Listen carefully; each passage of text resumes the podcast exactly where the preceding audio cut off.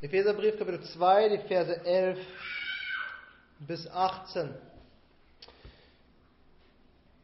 Darum gedenkt daran, dass ihr, die ihr einst Heiden im Fleisch wart und Unbeschnittene genannt wurde von der sogenannten Beschneidung, die im Fleisch mit der Hand geschieht, dass ihr in jener Zeit ohne Christus wart, ausgeschlossen von der Bürgerschaft Israels und fremd den Bündnissen der Verheißung.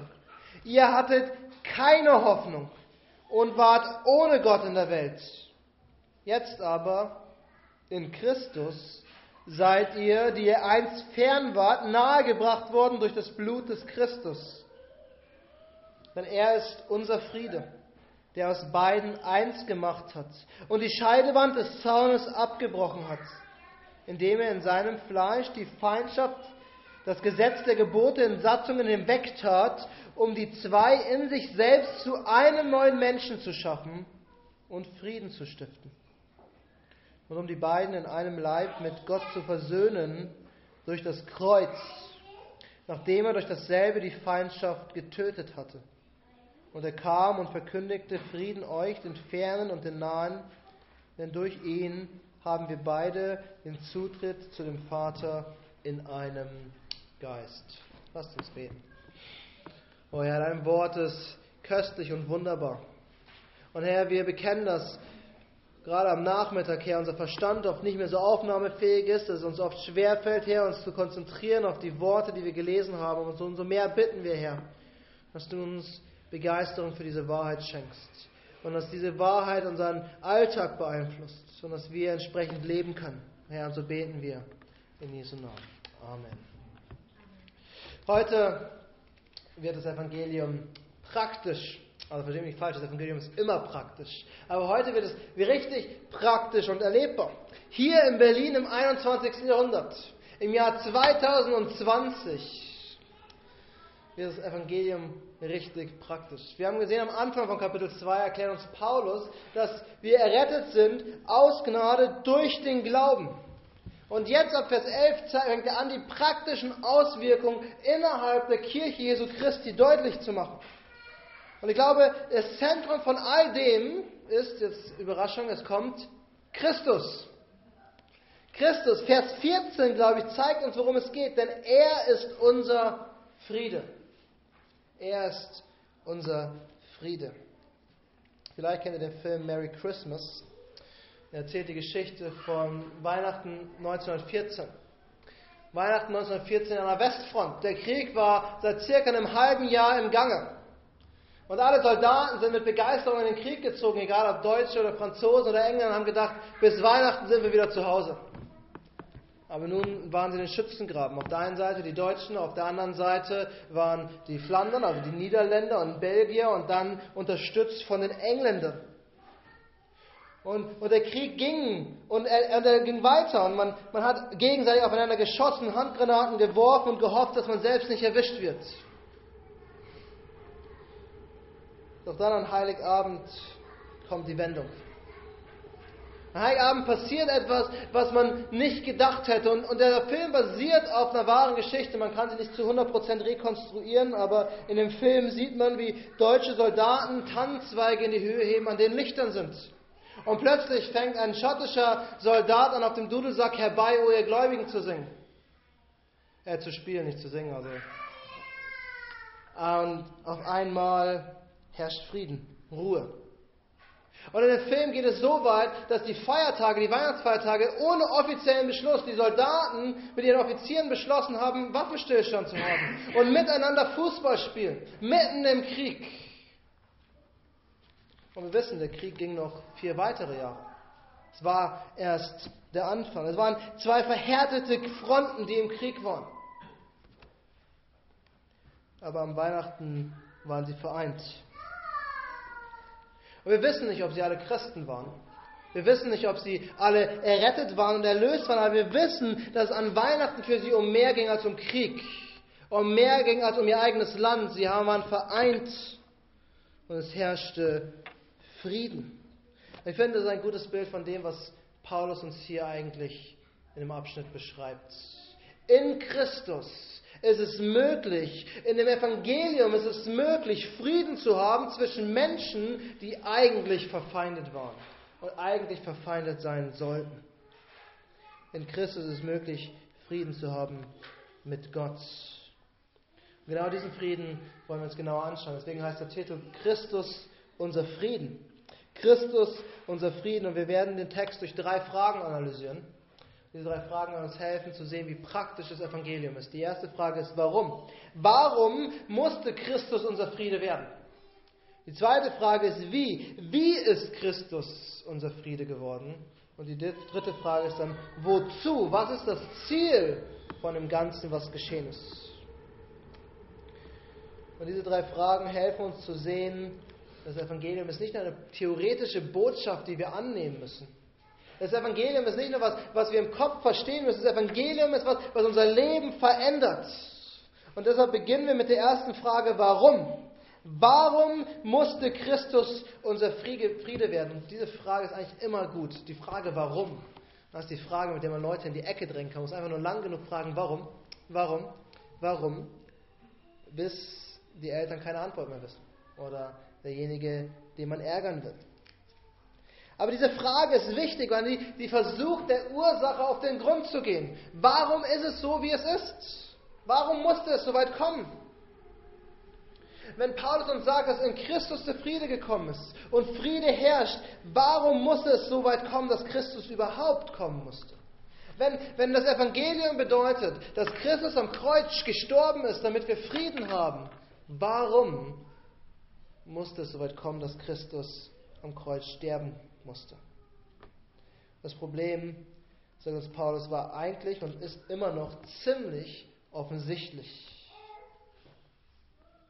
Paulus erklärt es in Versen 11 und 12 ziemlich ausführlich. Er sagte, wir waren Fremde, ohne Christus, ausgeschlossen. Wir hatten keine Hoffnung und wir waren ohne Gott in dieser Welt. Die kurze Zusammenfassung, wie sie Paulus auch nennt, ist, wir waren Heiden. Heiden. Wir waren keine Juden oder nicht beschnitten, sagt Paulus hier. Wir, wir waren Fremde für, für das, was Gott in einem Wort offenbart hatte. Wir, wir hatten das Gesetz Gottes, die Offenbarung nicht. Wir hatten die Propheten nicht. Wir hatten die Erzählungen, die wir im Alten Testament finden, nicht. Wir waren ausgeschlossen aus dem Volk der Juden. Und deshalb hatten wir auch die Bündnisse nicht und die Verheißung, die Gott damit gegeben hat war nicht da. Das große Versprechen, was Gott gegeben hatte, war uns fremd. Wir kannten es nicht. Und, und, wenn wir in die Bibel schauen, wenn wir das Alte Testament betrachten, sehen wir sehr, sehr deutlich, dass das Volk der Juden Israel ein besonderes Volk war für Gott. Ein sehr besonderes Volk. Es war schwer, von außen hineinzukommen. Und Gott warnt Israel sogar vor den anderen Völkern. Sie sollten sich schützen, sie sollten darauf achten, dass sie sich nicht mit den anderen Völkern vermischen. Sie sollten darauf achten, dass sie sich von ihnen fernhalten. Und das hat zu dieser Situation geführt, zu dieser Situation, in der wir eigentlich auch waren, übertragen vielleicht im 21. Jahrhundert. Die Situation, dass wir Ausgeschlossene waren. Gott hat zu seinem Volk gesprochen und der Rest der Welt war in gewisser Weise in Dunkelheit geblieben. Und Paulus beschreibt uns das hier sehr dramatisch. Er, er, er sagt nicht nur, ihr habt nicht dazugehört, so ist es halt. Es gibt Gruppen und Klicken in der Welt. Stellt euch vor, ihr seid immer der Letzte, der in ein Team gewählt wird. Ihr trefft euch zum Beispiel mit Freunden zum Fußballspielen und es werden Teams gewählt und ihr seid immer der Letzte, der gewählt wird. Aber nicht nur der Letzte, Ihr seid der, den eigentlich keiner im Team haben will. Und wenn ihr dann sagt, wenn der Letzte sagt, okay, dann nehme ich ihn halt auch noch, dann dürft ihr das ganze Spiel über auf der Ersatzbank sitzen. Weil keiner mit euch spielen will. Das ist kein schönes Gefühl. Aber das ist das, was Paulus uns hier beschreibt, das Problem, was wir hatten. In der Vergangenheit waren wir in Bezug auf Gott Außenseiter. Wir haben nicht dazugehört. Ausgeschlossen. Das Problem für, für alle Nichtjuden, für alle Heiden war, dass sie, dass sie Fremde waren. Und Paulus geht so weit zu sagen, dass sie Feinde waren. Es herrschte die Feindschaft zwischen den Juden und den anderen Völkern. Und wir sehen es im Wort Gottes ziemlich drastisch, wie Israel immer wieder von anderen Völkern angegriffen wird. Seht ihr, David, der König nach dem Herzen Gottes, hat sein ganzes Leben im Krieg verbracht, um Israel Frieden zu bringen. Wir sehen, wie sich Israel verteidigen muss. Wir sehen sogar, wie Israel verliert und verschleppt wird und aus, der, aus dem eigenen Land gebracht wird.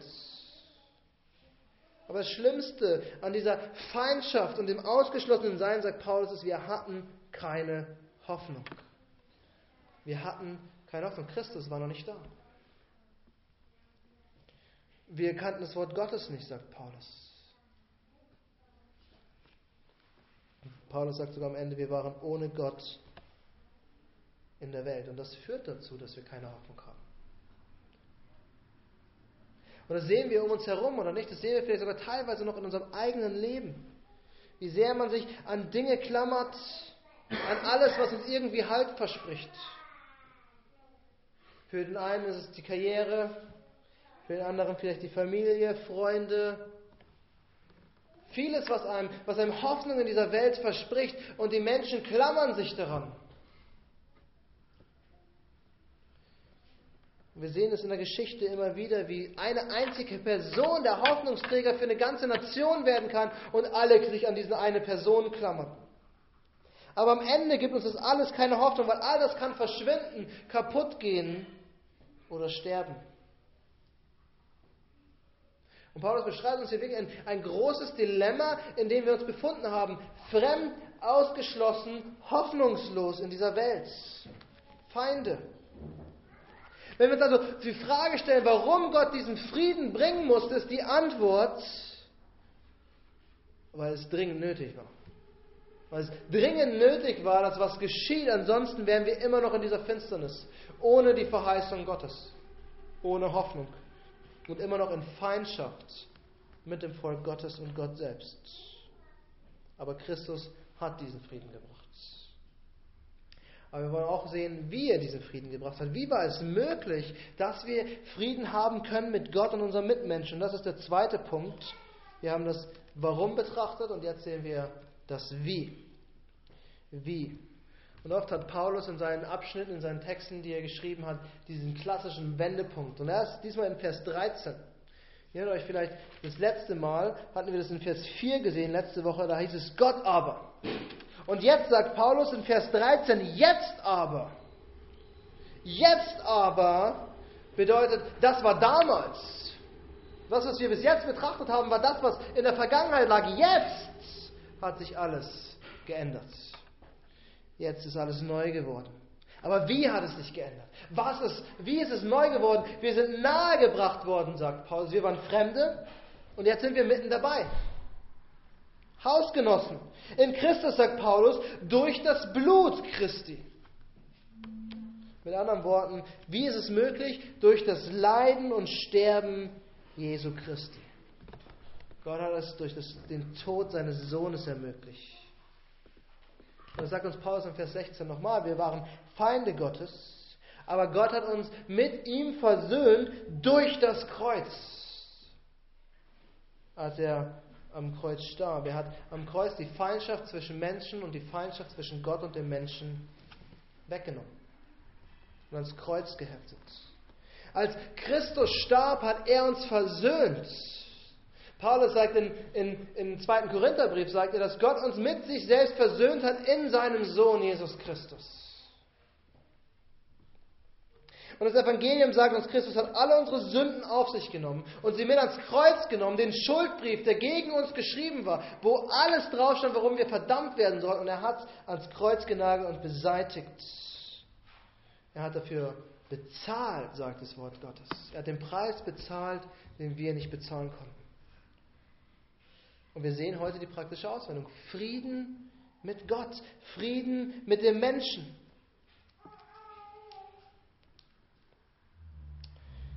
Wir betrachten das wozu, die Folge gleich. Die Frage ist wirklich, wie genau konnte Gott am Kreuz uns versöhnen? Vor allem, wie konnten aus zwei Feinden Freunde werden? Aus, aus Feinden eins werden. Und die Antwort finden wir in Vers 15. Das heißt, Christus hat als Mensch die Feindschaft weggenommen. Er hat, er hat in seinem eigenen Fleisch, sagt Paulus, die, Mensch, die Feindschaft weggenommen. Und er nennt sie auch die Scheidewand des Zaunes. Paulus benutzt echt drastische Bilder. Die, die Feindschaft war so stark, wie wir sie in Deutschland selbst erlebt haben, ob wir es wollten oder nicht, dass eine Wand, ein Zaun, eine Mauer zwischen dem einen und dem anderen stand. Aber Christus hat sie eingerissen. Die Wand hat zu Feindschaft geführt, doch Christus hat sie weggenommen. Und Paulus sagt uns, weil er das Gesetz der Gebote in Satzungen hinwegtat. Das Gebot in Satzungen hinwegtat. Es bedeutet nicht, Christus hat das Gesetz verworfen und gesagt, das Gesetz Gottes ist überflüssig, wir brauchen es nicht, es war einfach nur schlecht. Paulus sagt nicht, im Alten Testament hat Gott das Gesetz gebracht und festgestellt, ah, es hat nicht so funktioniert, wir bringen Christus. Aber es bedeutet, Christus hat das weggenommen, was uns getrennt hat. Was uns von Gott und von den Juden getrennt hat. Seht ihr, um zu Gott zu kommen, musste man das Gesetz befolgen. Man musste Rituale einhalten, Opfer bringen, Waschungen durchführen. Aber Paulus sagt uns und die anderen Apostel sagen uns, in Christus ist es alles erfüllt. Christus ist das einzige und letzte Opfer geworden. Und, und im Titusbrief schreibt er, dass wir durch die Waschung der Wiedergeburt gereinigt worden sind und wiedergeboren worden sind. All die Rituale, die nötig waren im Alten Testament, sind in Christus erfüllt und weggenommen. Und somit ist das, was uns getrennt hat, was uns davon gehindert hat, zu Gott zu kommen und Gemeinschaft miteinander zu haben, weggenommen. Und wir können in Christus zum Vater kommen. Das ist das, was wir im Hebräer 4 sehen. Weil wir einen so großen Hohepriester haben, sollen wir mit Freimütigkeit und mit Freude zu Gott, dem Vater, kommen. Und er hat diese Dinge erfüllt, sagt Paulus, um die zwei in sich selbst zu einem neuen Menschen zu schaffen und Frieden zu stiften. Aus Feinden ist eins geworden. Aus, aus, aus, aus, aus verfeindeten Parteien ist ein neuer Mensch entstanden. Christus hat Frieden in sich selbst gebracht. Und das bedeutet, wir müssen in Christus sein, um diesen Frieden zu haben. Wir müssen durch den Glauben mit Christus verbunden sein, um, um diesen Frieden zu erleben. Und damit, glaube ich, kommen wir zu dem kritischen Punkt, den wir im Epheserbrief immer wieder treffen. Glauben. Es geht am Ende immer wieder um Glauben. Wenn du Frieden haben willst mit Gott, dann musst du daran glauben, dass Christus für dich ans Kreuz gegangen ist. Dann musst du daran glauben, dass er deine Sünden mit ans Kreuz genommen hat. Wenn du Frieden mit deinen Mitmenschen haben willst, musst du in Christus sein. Und du wirst diesen Frieden nur finden, wenn du Teil der Kirche Jesu Christi bist. Und das geschieht nur durch Glauben an Jesus Christus. Denn in Christus hat uns Gott zu einem neuen Menschen, zu einem neuen Leib, zu, zu, zu einer neuen Schöpfung gemacht. Er hat uns Frieden gegeben. Und wir, wir unterschätzen das in im 21. Jahrhundert, wie wichtig es ist, Teil der Kirche zu sein. Und ich rede nicht von uns hier in Berlin oder irgendeiner anderen Institution, sondern generell dem Leib Jesu Christi weltweit aus allen Zeiten und allen Völkern. Wir müssen Teil dieses Volkes sein, damit wir Frieden mit Gott und unseren Mitmenschen haben können. Und seht ihr, wie, wie praktisch das Evangelium hier ist? Und das ist das, was wir in Berlin erleben. Wer von uns, wenn er sich auf der Straße getroffen hätte, hätte gesagt, hey, komm, wir, wir gründen einen Verein, um Spaß miteinander zu haben und wir treffen uns regelmäßig. Wir, wir, wir kommen zusammen und sind vereint, weil wir alle in Christus sind. Das Evangelium hat uns zusammengeführt. Das Gott in seiner Vorsehung hat uns alle nach Berlin gebracht. Ich glaube, mit wenigen Ausnahmen ist in unserer Gemeinde keiner in Berlin geboren oder groß geworden. Aber wir sind alle hierher gekommen und wir sind alle aus unterschiedlichen Ländern, mit unterschiedlichen Sprachen, mit teilweise sogar unterschiedlichen deutschen komischen Dialekten zusammengekommen und wir sind eins geworden in Christus durch den Glauben, in dem wir mit ihm verbunden sind. Und das Evangelium ist praktisch so praktisch, dass wir erleben, wie es Frieden mit uns untereinander gebracht hat.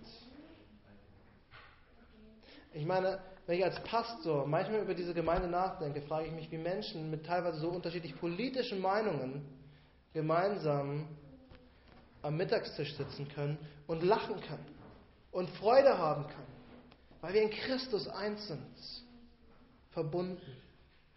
Aber lasst uns noch praktischer werden. Wir haben betrachtet, warum Warum musste Christus der Friede werden? Wie ist Christus der Friede geworden? Indem er am Kreuz die Sünde und das, die, die Gesatzungen des Gesetzes hinweggenommen hat. Und jetzt die Frage, wozu? Was ist das große Ziel, dass Christus unser Friede ist? Wir können auch fragen, was ist der Nutzen, den wir daraus haben? Was, was haben wir davon? Oder unsere Bekenntnisse sagen oft die Wohltaten, die damit zusammenhängen. Das Offensichtlichste, und darum geht es Paulus hier in allererster Linie, ist der Frieden, den wir miteinander haben. Und wir haben schon die ganze Zeit davon geredet. Mit Christus ist der Friede gekommen. Und das ist das Erste, was die Engel verkünden, als sie die Geburt Jesu verkünden, dass Frieden auf der Erde herrscht. In Christus. Und Paulus erinnert uns noch einmal daran. Er sagt uns immer wieder, dass die Feindschaft beendet ist und jetzt Frieden herrscht. Und, und in Vers 14 wird es ganz offensichtlich, dass es darum geht, denn er sagt, er, und das ist Christus, ist unser Frieden. Seht ihr, Christus hat nicht nur Frieden gebracht, er selbst ist der Frieden. Nur wenn wir Christus haben, nur wenn wir an Christus glauben, nur wenn wir in Christus sind, können wir diesen Frieden wirklich haben. Es gibt diese bewegende Geschichte von Corrie ten Boom. Ich weiß nicht, ob ihr sie kennt. Sie wurde als junges Mädchen in Konzentrationslager gesteckt, weil ihre Eltern, also sie waren sogar unbeteiligt in gewisser Weise, ihre Eltern in ihrem Haus Juden versteckt haben vor den Nazis. Und sie ist in einem Konzentrationslager gelandet und dort ist ihre Familie gestorben, ihre Schwester ist dort gestorben. Und dann gibt es die Geschichte, wie sie im Jahr 1947, also drei Jahre nach dem Krieg, in München ist und, und, und vor einer Menschenmenge an Christen diese, diese, die, ihre Geschichte erzählt. Und wie Gott sie durchgetragen hat durch diese Zeit. Und nach dem Vortrag kommt ein Mann auf sie zu und er kämpft sich durch die Menschenmenge, die eigentlich rausgeht. Und während sie diesen Mann auf sich zukommen sieht, erkennt sie den Wärter des KZs, der sie gepeinigt hat, der sie geschlagen hat, unter diesem Wärter ist ihre Schwester verhungert und gestorben. Und dieser Mann kommt auf sie zu und sagt zu ihr, sie haben mit diesem KZ gesprochen. Und ich war, ich war Wärter in diesem KZ. Und ich bin nach dem Krieg Christ geworden. Und er reichte die Hand und fragt, können Sie mir vergeben? Und sie beschreibt, wie sie ihm die Hand gibt. Und dann sagt sie, ich hatte plötzlich Tränen in den Augen und konnte sagen, ich vergebe dir. Ich vergebe dir von ganzem Herzen. Das ist der Friede und die Vergebung, die wir nur haben können in Christus. Feinde, Peiniger und Opfer können auf einmal in Frieden miteinander leben und sich gegenseitig vergeben. Wir, finden es nirgendwo anders als im Evangelium. Wie oft lesen wir und hören wir davon, dass Menschen Rache suchen, ihr ganzes Leben lang, bis sie, keine Ahnung, den Mörder ihrer Eltern gefunden haben. Aber hier sehen wir die praktische Geschichte. Wie eine Frau, die ihre gesamte Familie durch Nazi-Regime verloren hat, dem Mörder ihrer eigenen Schwester vergeben kann. Weil beide zusammengebracht worden sind in Christus. Ihr, Christus hat durch seinen Tod am Kreuz Frieden gebracht. Er hat uns versöhnt. Aber dann sagt Paulus, er hat nicht nur das getan, er kam sogar, um diesen Frieden zu predigen. Er kam, um diesen Frieden zu predigen. Das hat er gemacht, als er auf Erden war. Das ist das, was er getan hat. Das Evangelium verkündet. Und ich sage das öfter, aber wenn wir durch die Evangelien lesen, sind wir erstaunt, wenn wir darauf achten, wie oft Christus gepredigt hat. Aber Jesus verkündet diesen Evangelium immer noch. Seht ihr das, was Paulus hier sagt? Er sagt, und er kam und verkündigte Frieden euch, den Fernen und den Nahen. Uns ist klar, wie Jesus den Frieden den Juden verkünden konnte, die um ihn gelebt haben, weil die haben ihn gesehen. Aber Christus hat das Evangelium denen gepredigt, die ferne waren, nämlich durch die Apostel, durch die Evangelisten durch jede Predigt, die heute gepredigt wird im 21. Jahrhundert, wird der Friede durch Christus verkündet. Wenn wir glauben, dass die Predigt des Wortes Gottes das Wort Gottes ist, dann glauben wir auch, dass Christus jedes Mal, wenn das Evangelium gepredigt wird, Frieden predigt. Christus selbst. Ich kriege jedes Mal Gänsehaut, wenn ich nur daran denke, dass wenn ich unter einer Predigt sitze, Gott direkt mit mir spricht. Christus verkündigt Frieden. Jedes Mal, wenn das Evangelium gepredigt wird. Und jedes Mal, und das ist noch viel faszinierender, jedes Mal, wenn ein Mensch durch die Predigt dieses Evangeliums zum Glauben kommt, wird dieser Mensch Frieden erleben. Er wird auf einmal den Frieden mit anderen Menschen erleben innerhalb der Kirche Jesu Christi und noch viel wichtiger, er wird den Frieden mit Gott erleben. Mit Gott selbst. Seht ihr in Vers 18, durch, durch ihn und durch Christus haben wir beide den Zutritt zu dem Vater in einem Geist. Beide Juden und Heiden haben Zugang zum Vater durch Christus. Seht ihr, ohne die Bündnisse, ohne die Verheißung des Alten Testaments, ohne die Satzungen, die wir nicht einhalten konnten, konnten wir nicht zu Gott kommen. Aber in Christus haben wir Zugang zum Vater in einem Geist. Was ist die wichtige Aussage? Die einzige Möglichkeit, zu Gott zu kommen, ist Christus. Jesus selbst hat gesagt, niemand kommt zum Vater außer durch mich. Aber er sagt, Paulus sagt hier, wir sind ein, in einem Geist. Wir sind alle durch den einen Geist verbunden. Wir sehen also, Christus kam, weil wir Feinde waren und weil wir Fremde waren, weil wir ohne Hoffnung in dieser Welt waren und er hat Frieden mit Gott und den Mitmenschen gebracht in Christus. Aber lass mich zum Schluss noch eine Anwendung bringen um noch ein bisschen praktischer zu werden, als wir schon gesehen haben. Wir, wir werden in einigen Wochen diese Anwendung im Detail betrachten. Aber hier möchte ich nur kurz auf Epheser 4 hinweisen. In Epheser 4, Vers 3 sagt uns Paulus als logische Schlussfolgerung aus dem Evangelium, dass wir die Einheit des Geistes bewahren sollen durch das Band des Friedens. Wir haben in Christus Frieden bekommen. Und dieser Frieden bringt uns die Einheit, die wir in der Gemeinde haben. Aber Paulus weiß auch, wir müssen dafür kämpfen. Und wir müssen unseren Teil dazu beitragen. Und das, wir sehen, wie praktisch das Evangelium ist. Wir haben Frieden mit Gott, der uns Frieden mit den Menschen bringt, der uns dazu bringt, dass wir in dem Frieden an dieser Einheit arbeiten. Die Frage, die du dir am Ende stellen musst, ist, glaubst du das und lebst du das? Lass uns beten.